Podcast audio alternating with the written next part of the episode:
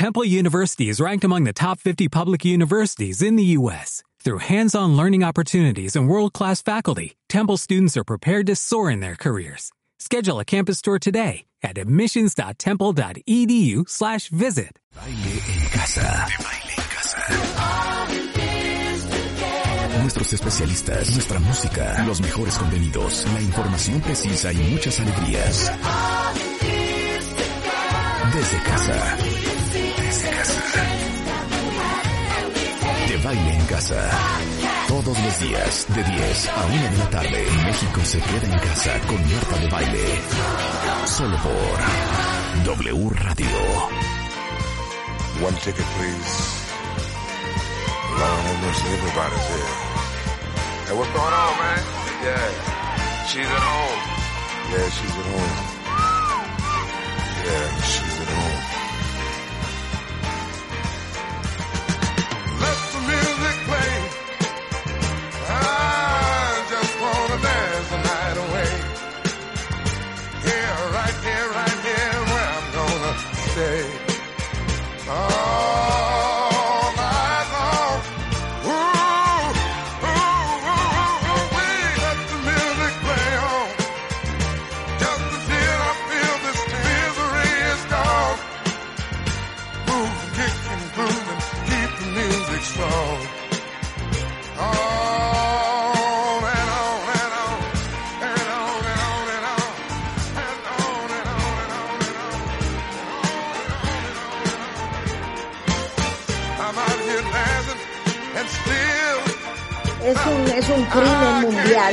Interrumpir a Barry White con esta joya que se llama Let the Music Play. Pero bueno, tenemos que empezar el programa, cuenta bien, que son las 10, 4 de la mañana. Bienvenidos a W Radio. Hoy tenemos mucho para ustedes de aquí hasta la una en punto de la tarde. Todo vamos a aprender de entrada cómo ser eh, más espiritual y cómo estar espiritualmente preparado para esta nueva realidad. Y adivinen a quién vamos a invitar. Al rabino principal de la comunidad sefaradí en México, eh, Moisés Chicurel, va a estar con nosotros y vamos a ver otro ángulo de la espiritualidad. Eh, tenemos también el día de hoy a Janko Abundis, vamos a hablar de cómo crear un fondo de emergencia. Si algo hemos aprendido en esta pandemia, eh, sobre todo a los que se les bajó el trabajo, a los que perdieron el trabajo, es el valor del fondo de emergencia, el valor de la reserva. Pero cómo hacerlo cuando en general no tienes dinero que te sobre, de eso vamos a hablar con Gianco Abundis el día de hoy. Y, y la verdad es que arrancamos el día de hoy con 5.792 nuevos casos en las últimas 24 horas. 707 muertos, tenemos un, un, un repunte importante de los días anteriores. Y, y bueno, al día de hoy, miren, marzo, abril, a mayo, a junio, a julio, a agosto, llevamos más o menos cinco meses eh, confinados.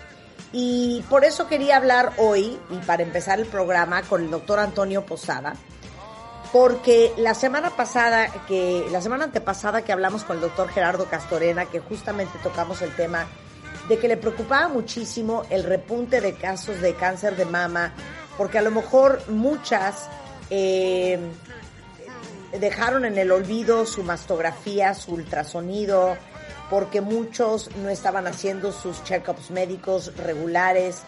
Eh, quedó este, este, esta, esta preocupación que era el tema del cáncer cervicuterino. Y está con nosotros el doctor Antonio Posada, que es médico cirujano por la Universidad de Anáhuac, eh, especialista en cirugía general de la Universidad Nacional Autónoma de México. Tiene una segunda especialidad en cirugía oncológica por el Instituto Nacional de Cancerología. Es reconocido como uno de los mejores doctores especialistas en cirugía oncológica y eh, saben que el cáncer cervicuterino es el cáncer más frecuente en mujeres y lo más triste es que es el único prevenible al 100%. Y por eso eh, tenemos hoy al doctor Antonio Posada para que les diga todo lo que les surge saber sobre este tipo de cáncer y dejemos de ser parte de estas terribles estadísticas porque 300 mil mujeres murieron de cáncer eh, cervical en el 2018 más del 85% de estas muertes se dieron en países eh, de tercer mundo. Y en todo el mundo, eh, el cáncer cervicouterino, como se los decía, sí es el cáncer más frecuente, es eh, 100% prevenible y es u- un tema de gran preocupación porque es silencioso. Ya saben, la fregadera del silencioso, como gran parte de los cánceres. Bienvenido, Antonio, ¿cómo estás? Hola Antonio, ¿qué de sopetón entraste, Marta? ¿Por qué? Hijo, mano. ¿y ¿Por qué le dijimos Antonio? Si es Toño para los amigos. Toño, o sea, de pronto sí, cuántos muertos, no sé qué, no sé cuánto, y de pronto, porque el cáncer cervicouterino, ay, échate un chiste así en el argot de los, de los, de los de- doctores, de Toño. los doctores, Toño, como para suavizar el tema tantito y entrar como más de resbaladilla. Voy a De pensar verdad. Un buen chiste para poder empezar. Primero que nada, gracias. Gracias por la invitación. Siempre son temas súper interesantes y sobre todo en esta época, como Gerardo lo dijo la semana pasada, en la que como que la gente un poco está empezando a preocuparse solamente por el coronavirus y lo que está pasando en nuestro país y está dejando a un lado cosas importantísimas como es la prevención y la detección oportuna de enfermedades oncológicas como la que vamos a platicar el día de hoy. Es Claro. que siento que, claro, estamos tan preocupados por el COVID, como que sentimos que todas las otras enfermedades, No existen. todos los otros padecimientos no existen. O, o son COVID, ¿sabes? Qué terrible. Sí, mira, la, la gente sigue teniendo mucho miedo a continuar con su vida en la parte preventiva y eso es algo que de veras es importantísimo que empecemos a dejar a un lado dentro de la nueva normalidad y que cosas tan importantes como la mastografía que platicaste con Gerardo la semana pasada o la detección oportuna en algunas otras enfermedades no se dejen a un lado y esta no es la excepción. O sea, nosotros sabemos que la prevención más importante para el cáncer cervicuterino es el Papa Nicolau. Entonces, bueno, estamos en una época difícil, estamos en una época de COVID, pero el Papa Nicolau te toma cinco minutos, es un estudio que prácticamente no molesta y nos da toda la información para poder detectar a tiempo esta enfermedad. Entonces, yo, yo de veras insisto muchísimo en que todas estas cosas tan importantes que tenemos que ver con la parte de la salud, no la dejemos pasar en esta época tan compleja que vivimos. Eh, claro, la verdad es que desde, desde marzo que empezó el confinamiento, Toño, tú has visto una baja en la cantidad de casos que has visto o en la cantidad de pacientes que se han checado. Sí, Marta, pero ¿sabes? Que hace a lo mejor dos o tres semanas empezamos a tener ya un poquito más de normalidad en nuestras consultas, pero estamos empezando a ver el rezago de los pacientes que no tuvieron alguna atención oportuna en el mes de marzo o abril y que finalmente llegan con etapas un poco más avanzadas o etapas en las que no quisiéramos ver a nuestros pacientes.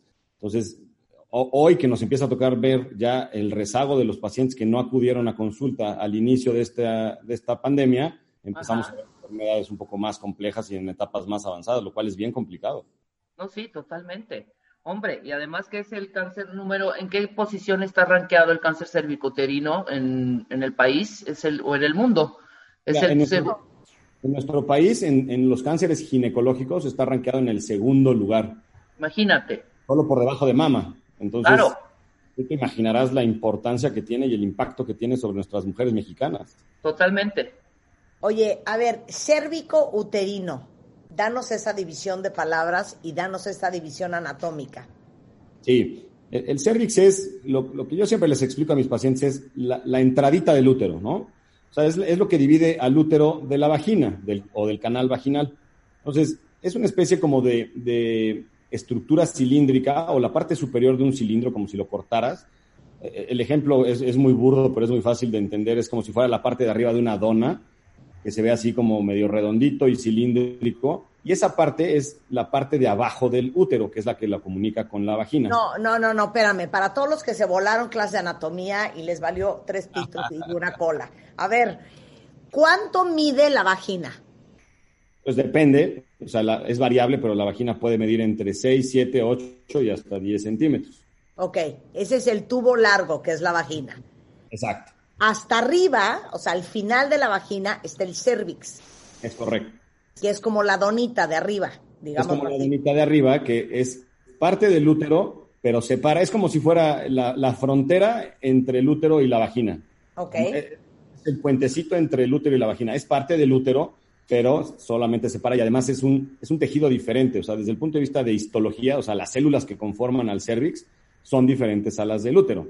Entonces, por eso es que es tan importante porque tiene enfermedades diferentes al útero, se comporta como si fuera, a pesar de no serlo, como un órgano independiente. Ok. Y ese es el, el cervix. Y luego Ese viene el útero, que es Exacto. ¿de qué tamaño? ¿Una perita?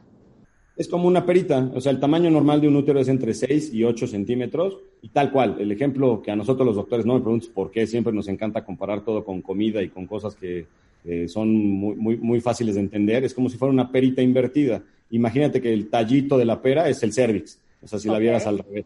Ok. Y así, así lo puedes entender fácil. Y el cervix tiene un hoyito en el centro, que se llama el orificio cervical, que es la entrada a la parte interna o, a, o a la, a la parte central del útero, que se llama el endometrio. Ok. Ok. Entonces, ¿qué es el cáncer cérvico-uterino? O sea, sea, siempre es en el cervix y en el útero. No, lo que pasa es que está implícito entender que decir cáncer cervicuterino es porque el cervix está pegado al útero, pero, pero no, o sea, lo que, lo que realmente nosotros buscamos siempre en la detección temprana de las pacientes es que solamente esté localizado en el cervix, o sea, que sea un cáncer de cervix puro y que no tenga extensión al útero, porque eso lo clasifica en una etapa diferente. Entonces, Claro. se, se entiende como cervicuterino porque es junto con pegado, pero, pero lo correcto es decir que el cervix es como una unidad independiente del, del útero y ahí es donde queremos nosotros siempre encontrar la enfermedad temprana. Y ese cervix, ese cervix se puede remover. Supongamos que tienes ese cervix con algunas manchitas o unas células raritas, ¿no? Puedes remover. ¿Podemos vivir sin cervix? Sí, sí. O sea, hay, hay procedimientos tan sencillos como solamente hacer un- una coagulación o electrocoagulación del cervix, que es para quitar las celulitas extrañas que encontramos en, en el Papa Nicolau. Y hay procedimientos que siguen, que es, que es como si fuera, como si agarras una cucharita de esas que se usan como para rascar el melón y, y rascas un poquito de- del cervix y sacas como con una excavadora chiquita y sacas un cachito más del- del cervix. Y hay otro procedimiento que es quitar el cervix por completo, que es un procedimiento un poco más complicado, si es que la enfermedad ya es una enfermedad invasora, es decir, que ya se metió a todas las capitas del cervix. Pero sí, sí se puede quitar y puedes vivir sin cervix. Oye, ahora dime una cosa. No hay cáncer de vagina. Sí. Sí, sí, también. ¿Y Ay, por qué no se habla? Pues no se habla porque es súper raro. O sea, nosotros en, en- en- en el Instituto Nacional de Cancerología, que es donde tenemos un centro de concentración importantísimo para los casos ginecológicos, en específico de vagina, vemos poquititos casos al año, porque no es la vagina el sitio donde normalmente se puede desarrollar esta enfermedad. También tiene que ver con el virus del papiloma, ojo, también el cáncer de vagina se asocia con el virus del papiloma, pero Ya, la ya vagina vamos, ya vamos. Ajá. la, la vagina es tan, tan fácilmente reparable y todo el tiempo se está reparando de manera continua que no, no permite que se, que se desarrolle tan fácil el cáncer, pero sí, sí existe el cáncer de vagina. Ok, ahora, ¿cómo te da? ¿Cómo te da cáncer cervicuterino? Bueno, el, el factor de riesgo número uno es el virus del papiloma humano. El virus del papiloma humano en el cáncer cervicuterino lo encontramos hasta en el 99.7%. O sea, todos, todos los casos de, de cáncer cervicuterino se asocian al virus del papiloma humano. Entonces, realmente tiene que ver con una enfermedad de transmisión sexual. O sea, es un virus que se transmite de manera sexual, que normalmente nadie se entera porque la- las pacientes que se infectan con el virus del papiloma, existen algunos cientos de tipos diferentes, se curan, se curan de manera espontánea y nadie supo, nadie pasó, aquí no pasó nada. Pero algunos virus encuentran un nicho padrísimo para seguirse desarrollando, empiezan a crecer, hacen su casita en el cervix y poco a poquito y durante los años empiezan a modificar la, la- la estructura de las células y por eso es que se forma la enfermedad. Pero es el virus del papiloma el factor más importante asociado al, al cáncer cervicuterino. Pero no es el único. No, si te da cáncer cervicuterino, no significa necesariamente que tengas BPH. Prácticamente sí, Prácticamente sí. Ah, ok. sí. O sea, es, por eso es que es 100% prevenible porque puedes detectarlo en un papanicolao y saber si tienes la exposición al virus del papiloma. Y cuando se hace un diagnóstico, el 99.7, por no decir 100%, porque los doctores nos encanta no dar el 100%, pero es claramente asociado al virus del papiloma humano. O sea, el, el cáncer cervicuterino tiene que ver con el virus del papiloma humano. Ahora, no todas las que tienen BPH van a tener cáncer. Eso es cierto. O sea, no. Tú tienes que tener como el, el sitio perfecto para que el, el bicho se empiece a, a- poner contento en tu cervix y empiece a desarrollar una enfermedad. Si tú tienes un sistema inmune suficiente, si tú no tienes ningún factor de riesgo asociado, ese virus lo más probable es que viva ahí, pero no delata, o se cure por completo y desaparezca. Pero hay algunas pacientes que ese virus empieza a encontrar su, su posición cómoda y desarrolla la enfermedad. Pero sí, el, el virus del papiloma es causal directo de la enfermedad. Claro. Ahora, eh, dijiste que en un Papa Nicolao sale si tienes BPH, pero en un Papa Nicolao no sale si tienes cáncer cervicuterino. Mira, lo, lo que reporta el Papa Nicolau es si encuentras una célula normal. Porque lo, lo que es el Papa Nicolau es que agarras como un cepillito, un brush pequeñito, y ese brush que es como, imagínate como lo, con lo que se limpian las mamilas, pero chiquitito, de, de tal tamaño que, que cabe exactamente en el orificio del cervix y que puedes tomar justo encima de la donita esta que platicábamos, las células que están. Entonces hay dos formas de tomarlo. Tomas esas celulitas y las pones encima de un, de un vidrio chiquito y las ves al microscopio. Y en ese microscopio puedes ver toda la información que te da el cervix. Puedes ver desde las células que se asocian a la infección del virus del papiloma y por lo tanto inferir que tienes papiloma, o puedes ver células tan irregulares que te sugieran desde el Papa Nicolau que tienes cáncer cervicouterino. Claro. O sea, es, un estudio tan, tan simple, pero tan valioso que te da desde la información más básica de si tienes una exposición al virus del papiloma o si tienes ya un cáncer cervicuterino en una muestra chiquitita. Es, es una maravilla. El Papa Nicolau. Que hay que hacérselo, digo, es pregunta porque quiero pensar, cuentavientes, que ustedes se han hecho el Papa Nicolau en los últimos seis meses, ¿verdad? Porque el Papa Nicolau, ¿cada cuánto se hace? ¿Cada seis meses?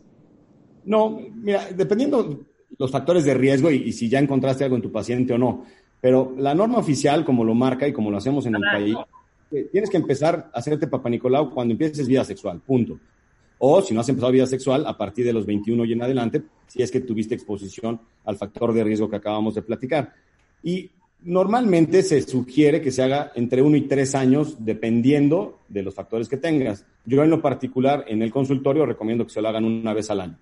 Claro, una vez al año. Ay, sí, Rebeca, cada cinco. Tú te lo no, habías empezado a hacer no, desde los 12, entonces, no, mamá. Yo dije una estúpida. No, desde un año. Y tienes razón, porque cada vez, ahorita nos vas a decir que otros eh, eh, estudios hay que hacer, porque yo llego a decir todo. Méteme todo, méteme cámara, méteme, pero todo, por arriba, por abajo, por encima, y ya dirás tú cada parte ahorita. Por eso, pero antes de ir a otros estudios, yo nada más les quiero hacer esta pregunta, y por eso es esta conversación. ¿Quién se debería de haber hecho el Papa Nicolau en estos últimos cinco meses de cuarentena? Que sí, no sí. se lo ha hecho. Y vamos a, hablar, vamos a decir por qué. El cáncer cervicuterino es silencioso, Toño. Sí, sí, sí. Como todas las enfermedades oncológicas, Marta. O sea, es el, el, la palabra misteriosa que dijiste hace ratito, silencioso. O, horrenda palabra, horrenda. O sea, sí. No tienes que sangrar, no tienes que tener flujo verde, no tienes que tener dolores infernales para tener cáncer o para tener BPH y no darte cuenta. Sí, no. O sea, de hecho, cuando, cuando una mujer tiene síntomas como un sangrado anormal, diferente al de su periodo, o tiene sangrado o dolor después de tener relaciones sexuales, o tiene un flujo, como tú acabas de describirlo, este, fétido, anormal, y, y, y, sobre todo por mucho tiempo, ¿no? O sea, que sea un flujo que dure más tiempo de lo normal o que después de un tratamiento con algún tratamiento ginecológico no ceda. Esos son, fa son factores importantes como para pensar que algo no está bien. Pero no, no hay que esperarse a eso. O sea, yo, cuando una paciente llega con síntomas como esos, puedo inferir que tiene esta enfermedad. Pero lo que yo espero es que se haya hecho su papá Nicolau una vez al año y que claro. lo que encontremos son celulitas que podamos tratar. Sí, pero el punto es que si tiene síntomas, es porque eso ya está avanzado. No necesariamente, pero sí. O sea, normalmente cuando las pacientes tienen síntomas como los que te acabo de platicar, por lo menos tienen algo que te metió ya un poco más profundo al cervix y que tiene otro pronóstico. Entonces, sí, ya. sí, los síntomas. Me vale. Los... Ahorita que hablaste de la cooperación y del dolor poscoito, ¿qué tal yo? Qué profesional. El dolor poscoito. El, en la punta del pene, ¿toca el cervix? O sea, depende de, de la pareja sexual, pero, pero sí, sí puede tocar el cervix. Depende del tamaño, Marta, también. Pues, o sea. Ya nos dio, la- no, sí, tiene mucho que ver, ya nos dio también el- las medidas. No lo quiso decir Toño tan abruptamente, pero sí. ¿No? Y, o sea, la, la respuesta es correcta, Rebe- Rebeca. Depende del, del tamaño del pene de tu pareja órgano. sexual y de la longitud de la vagina, porque depende de la edad, depende de los estrógenos, depende de la elasticidad de la vagina, depende de muchas cosas, pero sí, sí se puede tocar el, el cervix con la punta del pene, es correcto. Bueno, me vale, lo tengo que preguntar aunque me estoy ahogando de risa. A ver, entonces, si te toca el cervix el pene y te duele, ese cervix no está bien. Sí, es un síntoma, o sea, el, el dolor que tú dijiste correctamente en el término médico, que es un dolor postcoital, no es normal. O sea, no tiene por qué dolerte al tener una relación sexual. Entonces, no es normal. Y pon tú que no tengas algo relacionado con un, can- un cáncer de, de cervix, pero no es normal, o sea, de todas formas, Claro, no, es, no claro, es- no es normal. Oye, ahora, ¿quiénes tienen más riesgo de tener cáncer cervicouterino? Mira, los factores de riesgo más importantes son, uno, el inicio de la vida sexual temprana. O sea, si empezaste tu vida sexual en, en- en una, en una época más temprana que lo que normalmente, y pongo comillas porque pues, aquí no hay normalmente, Claro. tienes mayor riesgo porque, bueno, pues tienes más tiempo de exposición. Dos, que hayas tenido, obviamente, múltiples parejas sexuales. Tres, que hayas tenido algunas otras enfermedades de transmisión sexual, como puede ser gonorrea o clamidia, que también hacen que el, el cervix se inflame mucho y que si está el virus del papiloma, pues agarre mejor caminito. El que nos quita siempre todos la, la duda que es el tabaquismo, que se asocia pues con todo, o sea, el tabaquismo tiene mucho que ver, y la inmunosupresión, o sea, las pacientes que tienen VIH o los pacientes que están en tratamiento con algo que las inmunosuprime, que es decir, que su sistema inmune está un poquito más bajito, también tienen más riesgo porque el bicho puede crecer más fácil. ¿Hay edad promedio? Perdón, Marta, ¿Hay edad promedio? para la, la enfermedad. Cáncer cervicouterino, sí. Sí, eh, normal, normalmente la edad promedio es entre los 45, 50 o 50 y 60. O sea, es, es más hacia la edad perimenopáusica o posmenopáusica. Sí, pero di la verdad, Toño, yo no sé ni para qué ya hablamos de síntomas. Porque pareciera que el cáncer ya es una ruleta rusa.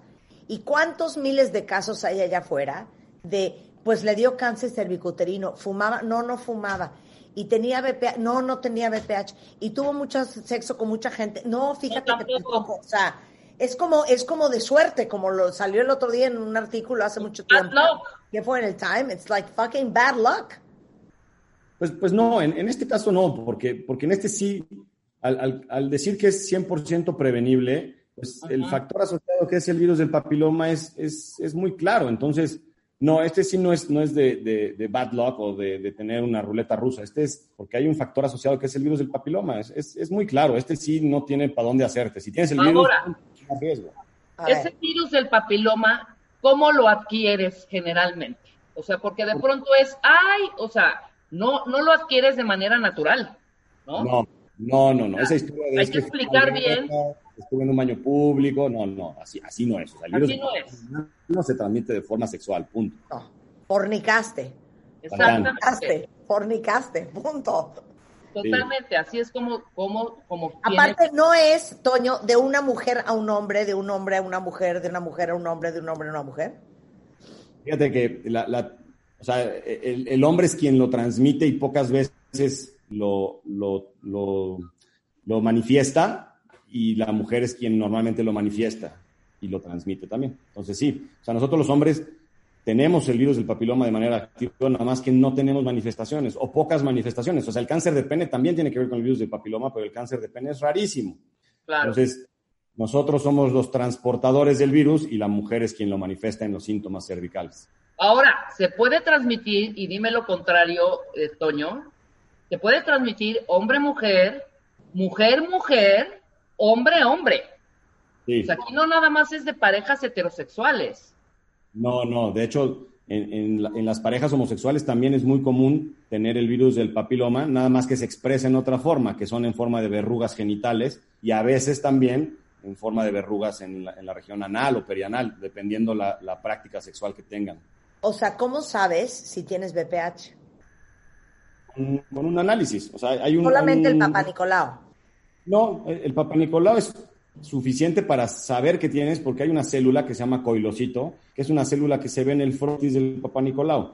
Entonces tú de ahí dices, a ver, esta célula está aquí, punto, tiene BPH. Entonces lo que tienes que hacer después es hacer una tipificación del BPH mediante una captura, capturas los bichos, los pones en una tipificación como una barrita tipificadora y te dice, bueno, aquí encontramos el virus del papiloma número tal, número tal, número tal y por tanto tienes este riesgo. Por eso, pero lo que te quiero decir es que no es de que voy a agarrar ahorita un espejo, No. me voy a ver y si yo no veo verrugas, no nada.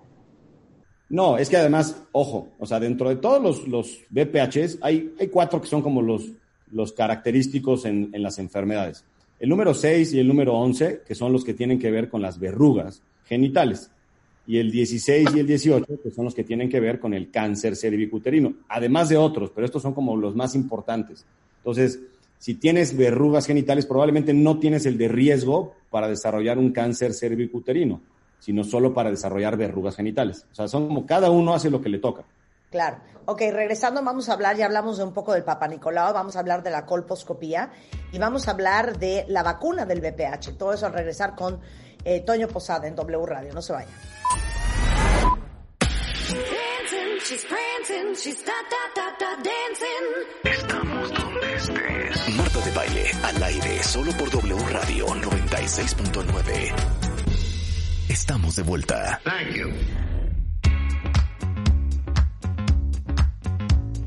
Estamos de regreso en W Radio platicando con el doctor eh, Toño Posada, es cirujano oncólogo y estamos hablando del cáncer cervicuterino porque cuentavientes, pr- me preocupa mucho que en los últimos cinco meses estamos tan preocupados y tan enfocados en el, en el COVID que como que se nos olvidó que hay muchas otras enfermedades y muchos otros padecimientos que hay que vigilar y que hay que estar pendientes y que hay que hacerse los check-ups de rutina y que hay que hacerse la mastografía y el ultrasonido para el cáncer de mama, pero también que hay que hacerse el Papa Nicolau por lo menos cada año para checar cómo está tu, tu cervix y tu útero. Y por eso está el doctor Antonio Posadas, que como les digo es cirujano oncólogo del Hospital ABC aquí con nosotros y estamos hablando eh, de cómo sucede, ya hablamos del Papa Nicolau, ya hablamos del BPH, este, y si tienen alguna pregunta, de una vez con el hashtag gatito consultorio W, con mucho gusto les contestamos cualquier pregunta ginecológica que tengan para el doctor. Entonces, eh, Toño, bueno, tenías una pregunta, Rebeca, sobre el BPH todavía. Y una más nada más. Bueno, hay muchas dudas. Ahorita lees en Twitter también sobre todo esto. Pero, por ejemplo, es un virus contagioso, ¿estamos de acuerdo? Que te pueden, que hay diferentes cepas y ya lo platicamos, que hay algunas que pueden generar el cáncer, otras no. ¿De acuerdo? Si tú tienes relaciones, Paco, y es portador tu pareja, lo saben y todo esto, ¿se quita con la pareja? ¿O se quita, eh, eh, al hombre se, con algún tratamiento se puede quitar? Sí, lo que pasa es que, como te decía hace ratito, es una enfermedad que puede durar mucho tiempo, pero normalmente se vuelve asintomática y terminas eliminando el virus. El problema es que si tú necesitas tener la certeza de no provocar un contagio, necesitas recibir pues un tratamiento que finalmente lo único que, que hace es que se vaya eliminando poco a poquito. Ok. Pero el, problema es que es un virus latente, es un virus que ahí está. Es un virus que probablemente un día eh, tienes algún síntoma y después ya nada. O sea, tu cuerpo tiene la capacidad de echarlo para afuera, la mayoría de las veces. Ok, ¿cuál es la esperanza entonces para todas estas personas que lo tienen que no van a cooperar nunca más o cómo? ¿O usando protección todo el tiempo, con esos cuidados? Porque inclusive he sabido de si tocas con tus dedos algo eh, y, y- y- hay intercambio de fluidos ahí, ¿es eso es contagioso también? Bueno, lo que es contagioso es más bien la, la parte en donde normalmente se desarrolla el virus, que es en la mucosa, donde existe un ambiente perfecto para que pueda crecer y proliferar. Porque acuérdate que un virus no puede vivir si no hay una célula que lo habite, o sea, que, que Claro. le dé que dé hogar. Claro, Este, si tú tienes todas las, las formas de que el virus se quede en tu persona y además de todo tienes algún factor de riesgo, es cuando empieza la proliferación. Pero sí, lo que dijiste hace un momento es correcto. Si tu pareja tiene el virus del papiloma y finalmente no ha sido erradicado y se detecta que es un virus del papiloma de alto riesgo, ojo, porque puedes tener uno de bajo riesgo y finalmente no va a pasar nada, Si tienes uno de alto riesgo, el, el método más eficiente es el método de barrera, o sea, el, el- utilizar un preservativo durante la relación sexual. Perfecto. También hablamos antes del corte sobre la vacuna. Hay Sí. muchos doctores que recomiendan no ponerla a las niñas. ¿Y a qué edad se debe de poner? Mira, yo, yo tengo una recomendación absoluta hacia, hacia que se ponga.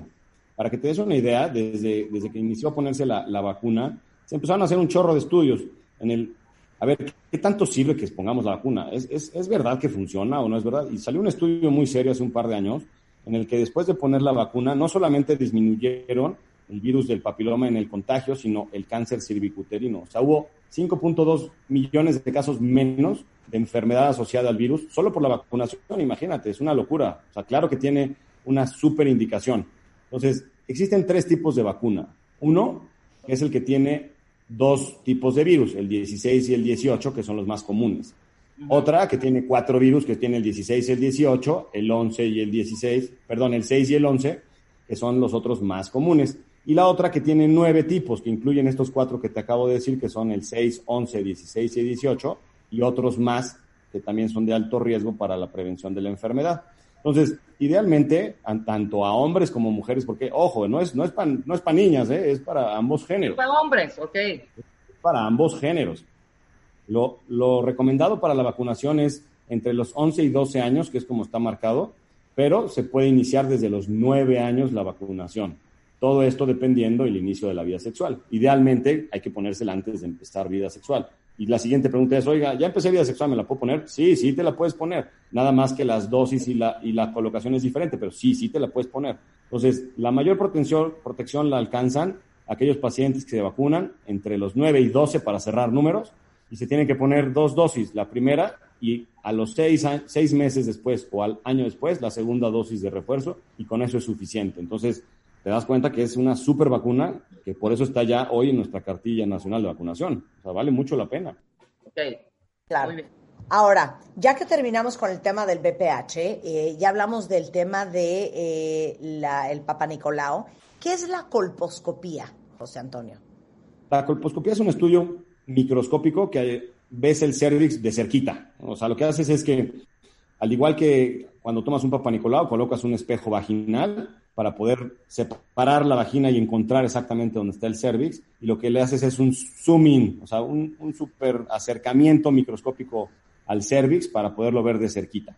Y ya que lo ves de cerquita en el microscopio, lo que haces es que le pones una especie como de pinturitas y con esas pinturitas tú ves si hay alguna anormalidad o no que te sugiera que pueda haber alguna lesión en el mismo cervix. Entonces, la, la forma más fácil de explicar es hacer un zoom in o un acercamiento profundo al cervix y poderlo ver mediante una microscopía en, en la parte de la pantalla.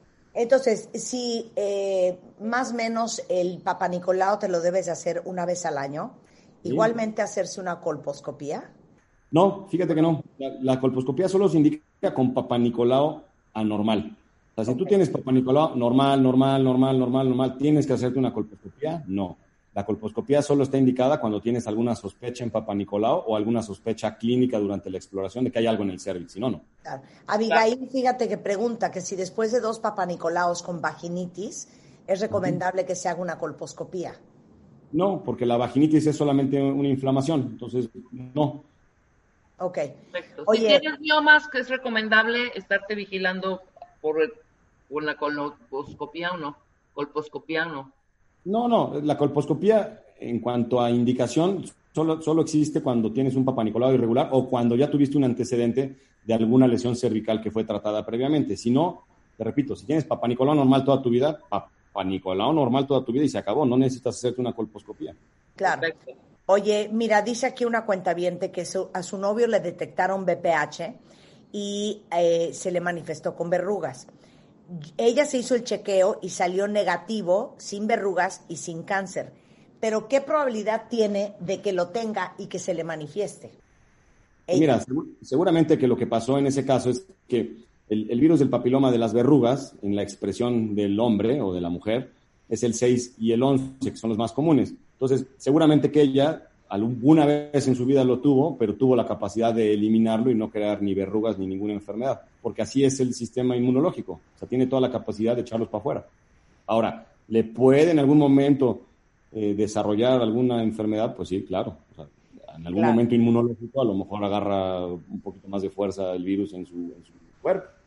Oye, y dime una cosa, Toño, para la comunidad gay que nos escucha, que es enorme, eh, ¿qué tipo de estudios deberían de hacerse para checarse BPH? Mira, el, lo primero es la vacunación. O sea, en, en la práctica homosexual es bien importante la vacunación, sobre todo por la parte de las verrugas, aunque también, que ya lo platicaremos probablemente en, en otra ocasión, el cáncer de región anal tiene que ver con el BPH. ¿Y qué crees? También el cáncer de orofaringe, por la práctica de sexo oral, tiene que ver con el virus del BPH. Entonces, lo que tienes que hacer más bien es ser muy cuidadoso en qué síntomas tienes, qué, qué BPH puedes desarrollar y si tienes alguna verruga o no, pues de inmediato empezar un tratamiento para proteger a tu pareja en- durante el acto sexual. Eso es súper importante. Oye, no, hay que hacer un programa de eso, de cáncer Sí. de ano y de cáncer bucofaringio. ¿Sí? Oh, Sí, hace mucho tiempo ya teníamos la idea de que el cáncer de orofaringe tenía alguna relación por la práctica cada vez más frecuente del sexo oral. Y ahora lo sabemos. O sea, es cada vez más común que en el cáncer de la cavidad oral encontremos BPH también. Claro. Este, Jerry y todos los que me han preguntado, prometo que vamos a hacer pronto un programa con Toño, justamente para hablar de cáncer de ano eh, en parejas homosexuales y cáncer bu- bucofaringio. Este, Claro. claro. Oye, a ver, otra pregunta. Todas las que ya no tienen útero, ¿siguen corriendo riesgo de tener cáncer cervicuterino? No, porque, bueno, la, respuesta va a ser no, porque si te quitaron el útero completo junto con el cervix, pues no, ya no es cervix que corra riesgo y por lo tanto no tienes ya ese riesgo. Lo que sí es que algunas veces, en, en algunas prácticas ginecológicas, se quita solo el útero y se deja el cervix. Cada vez menos, pero si te dejaron el cervix después de quitarte el útero, pues sigues teniendo el riesgo porque está el cervix todavía. Pero lo que hacemos ahora de manera habitual, te diría, es que se quita el útero y se quita siempre junto con el cervix. Entonces, no, Ah, el riesgo ya no existe. Claro. Oye, esta es una muy buena pregunta. Fíjate que Carly dice que a su prima no le quisieron hacer el papá Nicolau porque es lesbiana y es posible que su imen no esté roto. No, no, no, no tiene mucha lógica. O sea, las, las prácticas homosexuales, ya sea mujer, mujer, hombre, hombre, o, o cual- de cualquier forma, normalmente tienen que ver con alguna penetración. Entonces, seguramente que ese imen no existe. Entonces, no, no es correcto. O sea, el negarle el Papa Nicolau a una mujer porque su práctica es homosexual es incorrecto. O sea, Ahora, no tiene pero, ningún sentido. pero Puedes tiene o no, pero tiene o no, en bicicleta, güey, o sea, así de fácil. ti- tiene o no que ver el imen roto o no roto con el papá Nicolau. Sí, sí tiene que ver, pero antes del inicio de la práctica sexual. O sea, la- a una niña no le vas a tomar un Papa Nicolau porque seguramente que todavía tiene el imen totalmente íntegro y, y por lo tanto no está indicado. Pero en una mujer que ya cumplió la mayoría de edad, como acaba de decir Rebeca, las probabilidades por haberse roto ese imen durante andar en bicicleta, montar a caballo, haber tenido un golpe, o sea, son muy altas. Entonces, la verdad es que no está contraindicado si tienes ya cualquier tipo de práctica sexual, hacerte una, un Papa Nicolau. O sea, es incorrecto no hacérselo. Claro. Oye, eh, a ver, ¿qué podemos hacer para prevenirlo? Papa Nicolau. Esa es, esa es la Cada año. Cada año, Papa Nicolau. ¿Qué más? Nada más. O sea, esa es, esa es la única recomendación absoluta y por eso es que es un tema tan importante. En nuestro país, Marta, y con los números que diste hace ratito, el Papa Ajá. Nicolau no te creas. O sea, la razón por la que estamos todavía con números tan, tan impresionantes es porque la gente no se hace Papa Nicolau. O sea, tú, las campañas de, de Papa Nicolau que haces de forma masiva en los, en los sectores salud, en las clínicas, la gente no va, la gente no se hace su Papa Nicolau. Entonces, cuando llegan contigo, entre el- las creencias y la idiosincrasia mexicana y el machismo que existe, no, mi señora no va a ir a hacerse su Papa Nicolau porque, pues, ¿por qué le va a tomar a alguien la muestra? O sea, to- todo va desde ahí. Y es tan sencillo como cinco minutos de tomar una muestra del cervix para tanta información que te puede dar. Entonces, la razón por la que seguimos nosotros en México teniendo lugares tan importantes en el mundo en incidencia del cáncer cervicuterino es porque la gente no se hace Papa Nicolau. Tan fácil. Claro. De, de, de, de no hacerte nunca, y supongamos que te sale ya, que sí tienes, pero no te has hecho nunca. ¿cuánto tiempo, en cuánto tiempo se presenta la enfermedad, pues? O La sea, verdad es que es, es bien variable, depende de tus factores de riesgo, pero, pero si no tienes ningún factor de riesgo y tienes un virus de, de los que sí generan esta enfermedad, el tiempo es súper largo. O sea, la enfermedad se va organizando durante muchos años. O sea, hay un modelo, hay un modelo de progresión en el que si tú eres una paciente sana, no tienes nada, no tienes nada en tu sistema inmune y tienes un virus del papiloma de alto riesgo, probablemente pasen 10, 15 o 20 años para que desarrolles la enfermedad. ¿ves? Por eso es importante. Imagínate, por eso es tan importante hacerlo. Y Claro. una cosa, ¿de, de qué se murió Edith, Edith González? De No, cáncer. ella tuvo cáncer de, de ovario. Ella tuvo cáncer de ovario. Varios. Y de eso ya hablamos, ¿verdad? Ya. Ovario ya hablamos hace. A ver, Sí. sí, re- rescátame, Giovanni, ese, ese programa de cáncer de ovario para que lo escuchen también. Eh, oye, a ver, yo no sé si te voy a meter en camisa de once varas, Toño, pero miren, yo no ocupo ya ginecólogo. Mi ginecólogo es Toño Posada, que es cirujano, oncólogo y su especialidad son todos los genitales de la mujer, desde el cervix hasta el útero, desde el endometrio hasta los ovarios. Entonces, con eso y un endocrinólogo, ya las mujeres de mi edad no la podemos llevar. Si alguien prefiere ir con alguien como tú, que piensas lo peor, puede ir contigo en vez de ir con su ginecólogo y que tú le hagas el chequeo del papá. Nicolau, ta, ta, ta, ta, ta, ta, ta, ta, ta, y todo lo necesario. Sí, yo encantado, porque de hecho tenemos la, la capacidad en el consultorio y a través también de MBC, con quien ya platicaste Eh, con Pastorena. El Mexico Breast Center, que eh, junto Breast con Center. el doctor Gerardo Castorena. Exacto, tenemos multiespecialidad. Entonces, si una paciente quiere venir conmigo para todo este tema, también tenemos forma de tomarles en MBC un Papa Nicolau, tenemos forma de darles sus resultados, de hacerle una colposcopía. Entonces, la respuesta es sí, nosotros encantados de poderles ayudar. Ah, sí, 100%. Bueno, apunten el teléfono del doctor este, Toño Posadas. Él es eh, cirujano oncólogo del Hospital ABC y de la clínica Mexico Breast Center. Eh, el teléfono de su consultorio es 72 61 8980 y 72 61 9105. Igualmente, Breast Center MX, Breast Center MX en Instagram, en Twitter y Clínica de Mama, Breast Center MX en Facebook. Pero apunten también el teléfono de su consultorio por si ocupan. Eh, cualquier duda que tengan. Ah, y antes de dejarte ir, nada más rápidamente. ¿Qué onda con la vacuna del BPH? Si puedes explicar cómo es eh, la cantidad de, veces que te la tienes que poner, etcétera, etcétera. Sí, la, la vacuna idealmente se pone entre los punto de corte 9 años y 12 años, 11 y 12 es el tiempo que normalmente se maneja. Se, se pone a esa edad, que es como lo marca la cartilla, hombres y mujeres, se tiene que poner la primera dosis cuando te la pongan y 6 o 12 meses después la segunda dosis. Para mayores de 15 años se tiene que poner tres dosis, si ya empezaste tu vida sexual, tres dosis también, se pone la primera, la segunda a los dos meses y la tercera dosis a los seis meses para completar la protección completa, dependiendo del tipo que te pongan, si te ponen la de dos cepas de, de BPH, la de cuatro o la de nueve, pero ese es el esquema. Buenísimo. Cualquier otra duda que tengan, contacten directamente al doctor. Toño, como siempre, es un gran placer hablar contigo. Gracias, gracias a ustedes y nos vemos pronto para su papá Nicolau. Muchísimas ¡Eso! gracias. Es- sí, a mí creo que ya me toca Papá Nicolau. ¿O cuándo me lo hiciste la última vez que me explotó el ovario? Pues el año pasado. El año pasado, ¿verdad? bueno, con esto hacemos una pausa y regresamos, no se vayan. ¿Por qué engañar? ¿Por qué engañar? ¿Por qué engañamos?